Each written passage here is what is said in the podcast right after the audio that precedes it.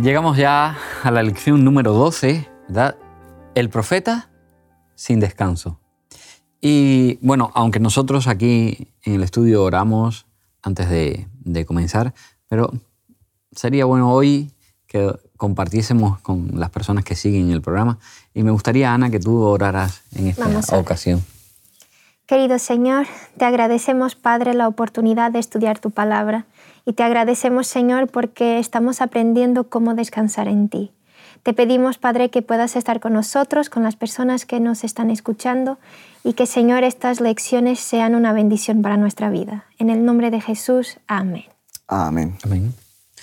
Así que el título de la lección de esta semana es muy interesante. El profeta sin descanso. Y vamos a hablar de un personaje extraordinario, de, Jonás, porque es un personaje que cuando uno lo analiza, ¿verdad? Es, un tanto raro. Como un profeta llamado por Dios para hacer una misión y este profeta lo que hace es huir de la misión. Es, un profeta del, reino del norte, eh, de la zona de las diez tribus, del siglo VIII, y, Dios le llama para una misión determinada, pero el profeta eh, esa misión no le, no le agrada y huye, huye, eh, digamos, la solución que encuentra para no hacer lo que él entiende que no le gusta es huir. En lugar de, de enfrentar la situación, ¿verdad? la respuesta que da es salir huyendo. Eh, bueno, hace también varias lecciones atrás estuvimos viendo de alguien que actuó así parecido. ¿Recordáis quién era? Elías. Elías. Elías. que también Dios, después de hacer algo grande, el caso de Elías fue que hizo algo grande también a lo que Dios le llamó a hacer y después él sale huyendo. Y aquí, aquí directamente, Jonás, en cuanto recibe el mensaje, eh, pues decide cambiar. Eh, trató de evitar, digamos, pienso que trató de evitar, como estamos hablando del descanso, trató de evitar lo que le hacía infeliz, trató de evitar, digamos, lo que le preocupaba, lo que le quitaba la paz mental, así que eh, quiso encontrar la paz de otra manera. Lejos de hacer la voluntad de Dios. Así que vamos a, entrar a estudiar la lección, ¿verdad? Esa huida que hizo Jonás. Es que Jonás simplemente él ve a Dios y el texto bíblico nos dice que él ve a Dios como un ser misericordioso. Y él sabía que, bueno, si Dios es, es misericordia, si Dios es bueno, él sabe que si va a predicar, algo va a ocurrir. Entonces Jonás no quiere que ocurra algo para que él mismo no sea visto como un falso profeta. Entonces Jonás dice, Señor, perdona, pero conmigo no cuentes. Y se huye para la dirección contraria a donde Dios lo llama. ¿Cuántas veces nosotros también cuando Dios nos llama, sea cual sea el llamado, huimos en dirección contraria? Y a veces el Señor, como hizo con Jonás, nos busca de, con Jonás nos busca de varias formas.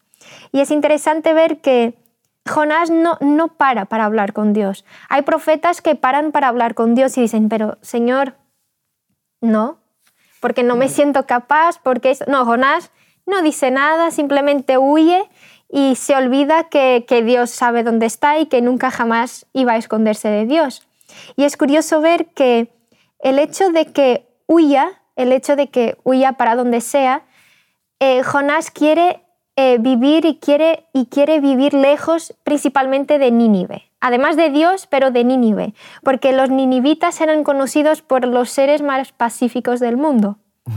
Los que trataban con amor todos sus compañeros de territorio. No, al revés, eran crueles.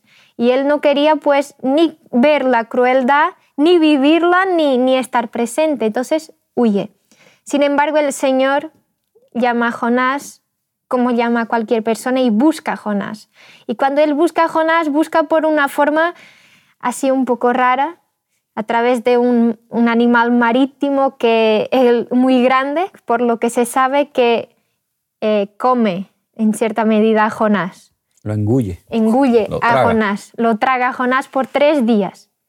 Y, es curioso porque en la, en la, actualidad, no Miguel, no, no, no hay muchos ejemplos de personas que también son engullidas por, por comida. Bueno, realmente ahora por comida, sí. Por animales. Ahora sí hay ejemplos. Saben que hace poco, el 11 de junio, ocurrió un caso en, en, Princeton, en la costa oeste de los Estados Unidos, de una persona que se llama Michael Patcar, que fue engullido por una ballena. Eh, pasó un, un, corto periodo de tiempo, pero fue tragado. Eh, estábamos hablando con, con Aitor hace un momento y mencionaba que dijeron otros personajes, en la noticia decía otros personajes famosos que han sido engullidos por ballena. Jonás. es que es curioso, parece, parece mentira la historia de Jonás, pero podemos ver que esta persona el 11 de junio fue tragada literalmente por una ballena y está viva. Era un pescador de langostas. Se encontraba buceando y fue tragado. Aquí podemos ver un ejemplo clarísimo de que esta historia es realmente posible, pero también había otra historia, ¿no? Sí, parece que eh, en mil, 1896 también hubo otro hombre, James Badley, que estuvo 36 horas, permaneció dentro de, de un cachalote, de un, un pez grande, una, una, ballena. Parece que el sistema de los cachalotes no, no comen, no, no mastican, sino que tragan. Entonces eso lo hizo que el hombre eh, pasar adentro y sí, parece que se le afectó por los jugos gástricos la piel, la de, hubo decoloración, pero eh, sí, es verdad que a veces, ¿sabéis? Las personas que no creen en Dios, que no creen o que quieren eh, tomar la Biblia y leerla a su manera y decir, bueno, esto sí, yo creo en esto, pero esto no, eh, entiende, no, esto es un mito, esto de, de, Jonás y la ballena es un mito. Eh, claro, eh, hay estos casos que mm, contados, pero hay, mm, pero es que mm, tampoco hay que valerse eh, de casos que puedan ocurrir, porque cuando hablamos, digamos, del plan de Dios, claro. eso sobrepasa cualquier situación lógica y, y normal. es como dudar del poder de Dios, es decir, no, tiene que pasar eso, claro. el que un señor sea tragado para y ver que, que, es real. Y que no, y que no muera, eh, para entonces, ay, eh, eh, mira, sí, es verdad, no, no, mi Dios es tan grande que tiene poder para hacer lo que quiera, y si no, estamos pues limitando al Señor y nosotros mismos caemos en una situación de, de, de dudar, ¿esto es posible? Ah, entonces sí. Esto es natural, eh, pasa o se ha visto, o se ha podido comprobar, entonces sí. No. No puedo caer Limitar. en esa situación porque entonces estoy limitando el poder de, de, mi Dios y Dios es grande, poderoso, no es, no es un ser humano. Si claro. tiene Dios que hacer las cosas mm, como lo hacen los seres humanos, entonces ya no es Dios. Ya no es Dios. Es como Así nosotros. Es que cuando Jonás decide huir, él empieza a vivir una realidad paralela, porque él cree como Dios no lo ve. ¿Y cuántas veces nosotros en nuestras vidas empezamos a vivir realidades paralelas a la real? Es decir, empezamos a vivir momentos en que creemos que Dios no ve, Dios no está, y hacemos cosas como David, como hemos hablado, y otras cosas que creemos que Dios no ve. Sin embargo, el hecho de que pensemos que Dios no ve eso no ocurre. Y el hecho de que Jonás haya huido no significa que sus problemas se resolvieron ahí. Por lo contrario, lo persiguieron durante todo el camino. Pero hay algo interesante, Ana, que a veces pensamos que Jonás, como la historia que se cuenta en, el libro que lleva su nombre, es una historia que lo deja como un profeta que, bueno, no parece tan bueno, ¿verdad?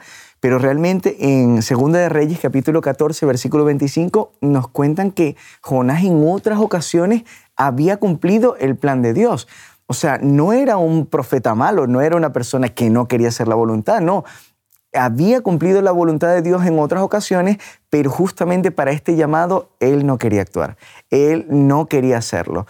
Y aquí nos damos cuenta que Dios también envía a Jonás con un propósito de purificar al mismo Jonás, claro. porque Jonás tal vez no sabía o tal vez no entendía simplemente, bueno, estos son unos extraños, unos extranjeros y no me caen bien.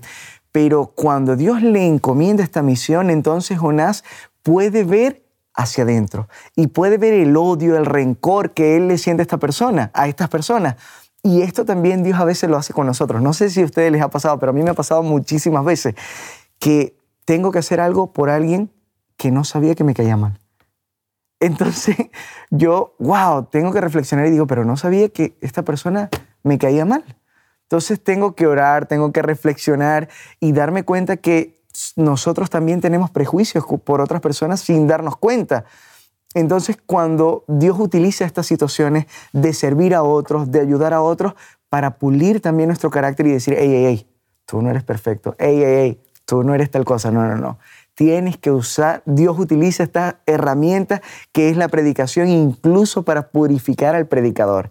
Y Jonás es un ejemplo de esto, porque él ya lo había hecho con otras personas, significa que era un profeta que estaba dispuesto a servir al Señor. Y es que además, es que para que fuera Jonás el elegido, es, porque Jonás tendría un don de predicación increíble. O sea, el Señor sabe, sabe elegir, entonces, y, lo capacitó además. O sea, pero Jonás tendría un don porque en tres días ha convertido el pueblo más cruel que existía en, en aquel tiempo. O sea, Jonás mismo enfadado y mismo en el capítulo 2, estando en el vientre del pez, orando, y es una de las oraciones más bonitas también que tenemos en la Biblia, donde él reconoce cuán pequeñito es y cuán dependiente de Dios él está, en ese momento él pide al Señor el versículo 7, que es uno de los más bonitos, cuando mi alma desfalleció en mí, me acordé de Jehová y mi oración llegó a, ti, hasta ti, hasta tu santo templo. Él ya está haciendo una proyección para, para la eternidad, ya está haciendo una proyección para el cielo, donde está Dios.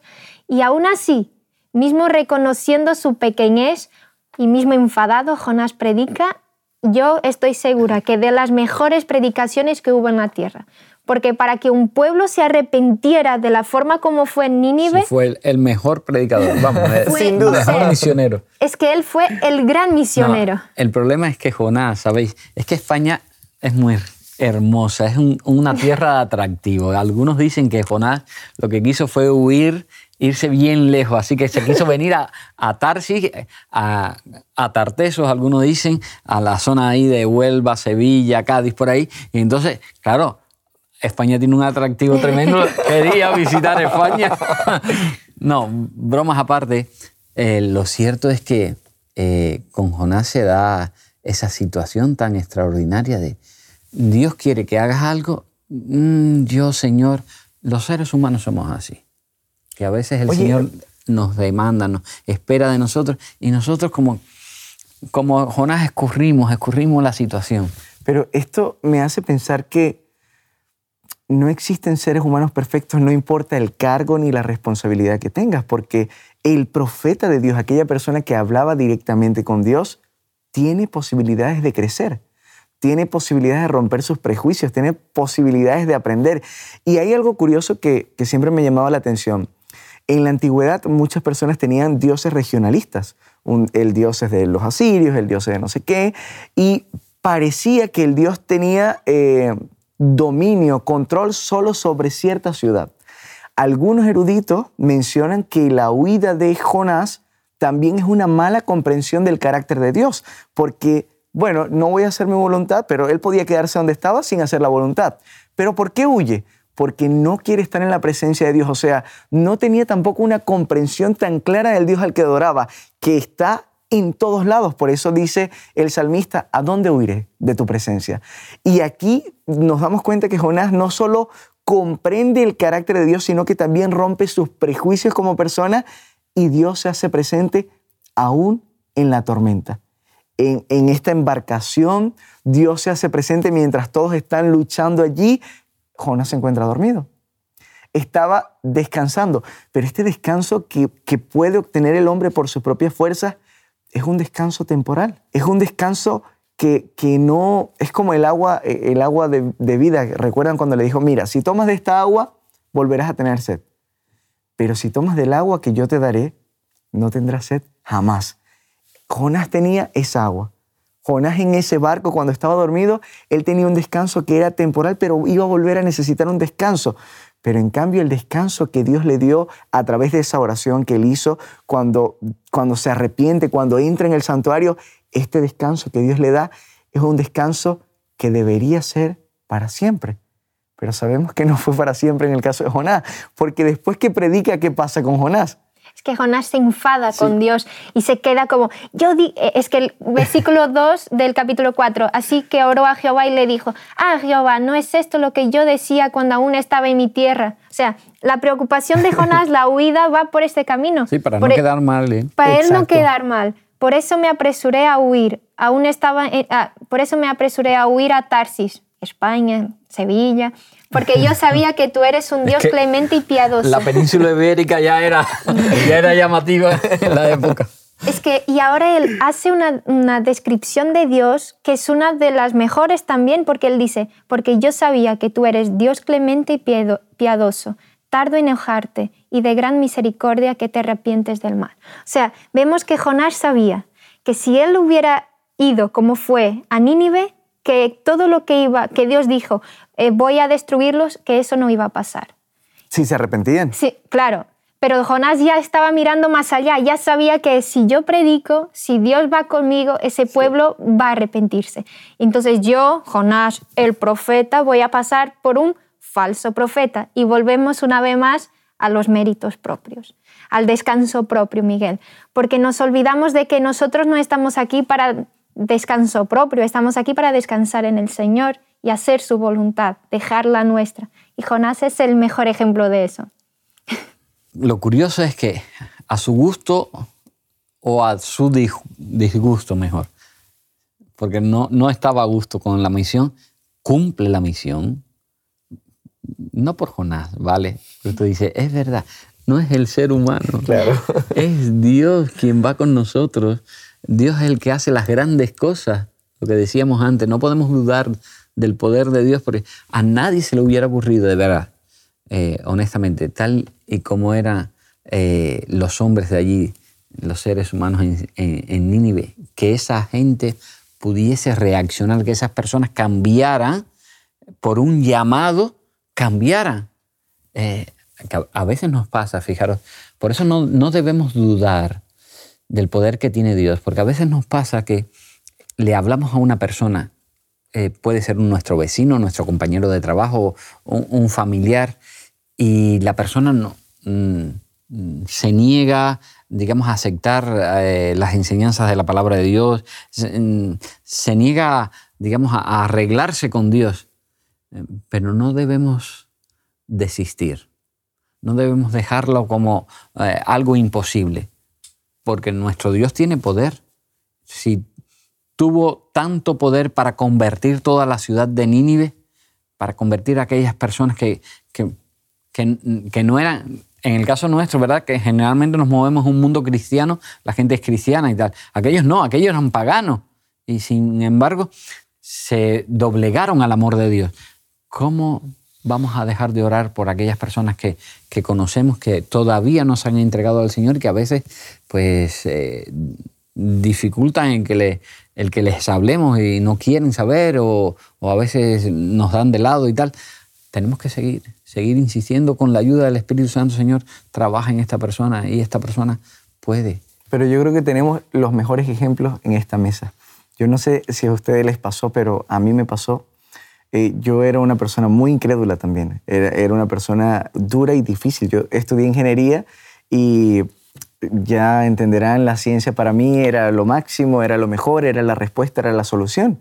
Así que para mí fue muy difícil aceptar el cristianismo, aceptar la Biblia como autoridad. Y yo me di cuenta que así como Dios tuvo tanta ternura conmigo, tanta paciencia, yo me burlaba de la religión y Dios, no, no, te preocupes, voy a insistir, no te preocupes, voy a insistir. Hasta que definitivamente cedí. Y yo creo que nosotros debemos hacer lo que Dios hizo con nosotros y lo que Dios hace con nosotros todos los días. Nosotros debemos insistir y persistir porque como lo hizo con nosotros, lo puede hacer con otras personas. Y es curioso porque este pueblo no tenía la tierna guía. Me encanta la expresión, de, eh, como lo dice el escritor el día martes, dice, los ninivitas no contaban con todas las historias de la tierna conducción que Dios tuvo con los israelitas. Sin embargo, respondieron de manera positiva a este llamado. Y esto nos hace pensar que hay personas que pensamos que nunca van a llegar a los caminos, porque no tienen una vida cristiana, no tienen tradición eh, religiosa en su familia, que por cierto, esto de, de, la tradición religiosa, soy adventista de tercera generación, de cuarta generación, me da risa porque hay muchos pastores que dicen, mire, Dios no tiene nietos, Dios solo tiene hijos. O sea, para tú ser adventista tienes que ser en tu generación. Eres tú el que tomas la decisión, no es por tus padres. Tú eres el que tienes que hacer. El Dios de tus padres, tu Dios. Y en ese momento te conviertes en hijo de Dios. Y en este caso, eh, los ninivitas no contaban con esta, con esta tradición religiosa de sus padres, de sus ancestros, pero aún así, cuando se presentó el verdadero evangelio, cuando se les presentó la oportunidad de salvación, no la rechazaron. Esto es una bendición que nos tiene que hacer romper todos los paradigmas, todos los cuadros y los redondos que tenemos en nuestro cerebro cuando vamos a predicar a una persona que, que incluso es ateo o que no cree en nada o que es un budista o un shintoísta, cualquier religión. Nosotros debemos entender que Dios tiene la capacidad de romper un corazón de piedra y convertirlo en un corazón de carne. Y bueno, la historia continúa. Se convierte en nivel los ninivitas pues se arrepienten y el profeta ahí ya rompió el esquema. no sé, ¿verdad? oye, que, que, tú estés en cierta medida trabajando con, por una persona para que acepte a Jesús, para que acepte el plan de la redención y tal, y de pronto la persona acepta, se convierte y tú te enojas Esto sí que, vamos, tiene WhatsApp la cosa. Te enoja. El profeta enojado. Ahí nosotros podemos ver que Jonás ha vivido una mini depresión bastante dura, porque Jonás, ya, ya conociendo a Dios, como ya hablamos, pero es que Dios, como decías Miguel, Dios tiene una paciencia con Jonás increíble. Ha tenido al comienzo, cuando lo fue a buscar y le demostró Jonás, puedes subir donde quieres, pero yo estoy aquí, yo estaré aquí siempre, te veré donde sea. Y el capítulo 4 termina, es el único libro de la Biblia que termina con una pregunta. Es el único libro que, y es Dios que hace la pregunta a la cual no sabemos la respuesta de Jonás. No sabemos si Jonás, bueno, cambió o no, pero sabemos que Dios demuestra, demuestra a Jonás que, Jonás, no, esté, no sal, de esa depresión, Jonás, pero no, no tendré yo piedad de Nínive, aquella gran ciudad donde hay más de 120.000 personas que no saben discernir entre su mano derecha y su mano izquierda y muchos animales. Jonás, ¿no tendré yo más piedad por una ciudad que no me conoce, como decías, que, que no tiene historias para conocerme, que sus padres no me han conocido, no tendré yo piedad por ellos. Yo no soy el Dios de Israel solamente, Jonás, yo soy el Dios del mundo, el mundo es mío. Y, es curioso el hecho de que la paciencia que, Dios ha tenido con Jonás, como decías, Miguel, nosotras, nosotros tenemos que tener con los demás. Y el hecho de que, de que esa paciencia solo, es solo podemos desarrollarla a partir del momento en que estamos en comunión con Dios. Porque si nosotros no desarrollamos los dones del, Espíritu, que es la paciencia es uno de los dones, nosotros no vamos a, vamos a seguir siendo Jonás en nuestra vida. Y Dios nos llama a que podamos hacer el cambio, a que podamos contestar a esta pregunta, a decir, sí Señor, yo sé que tú tienes el poder de cambiar y sé que tú quieres cambiar a los demás, que no estás solo centrado en mí, adventista del séptimo día de vigésima generación. No estás centrado en mí, sino que estás centrado en los demás. En la lección hay, una frase que me gustó mucho. Dice, en la historia de Jonás, los ninivitas no parecen ser el problema. Al contrario, el problema parece ser los esquemas mentales y todo lo que, lo que era y lo que pensaba el profeta. ¿eh? Por eso la lección, eh, ese título de El profeta sin descanso, podía haber tenido el descanso desde el primer momento cuando Dios le encomienda la labor, ya, a verse, Señor, claro que sí, si tú vas conmigo todo va a salir bien. Profeta sin descanso porque Él mismo eligió. Mm, seamos cuidadosos, ¿verdad? Los amigos que escuchan el programa, porque a veces nosotros mismos entorpecemos el poder descansar el Señor nos está ofreciendo su descanso a todos los niveles y a veces nosotros somos los que ponemos pegas para, para rendirnos al Señor. Que disfrutemos, ¿verdad?, del descanso que solamente Dios puede darnos. Amén. Os invitamos a tener una experiencia más allá del sábado, convirtiendo tu unidad de acción en una iglesia hogar, en donde la Biblia, la oración intercesora, la fraternidad y la testificación sean vuestro estilo de vida. Así experimentaremos un poder renovador en la iglesia y en el cumplimiento de la misión. Suscríbete a nuestro canal de Hop Media para no perderte ninguna escuela sabática viva. Que Dios os bendiga.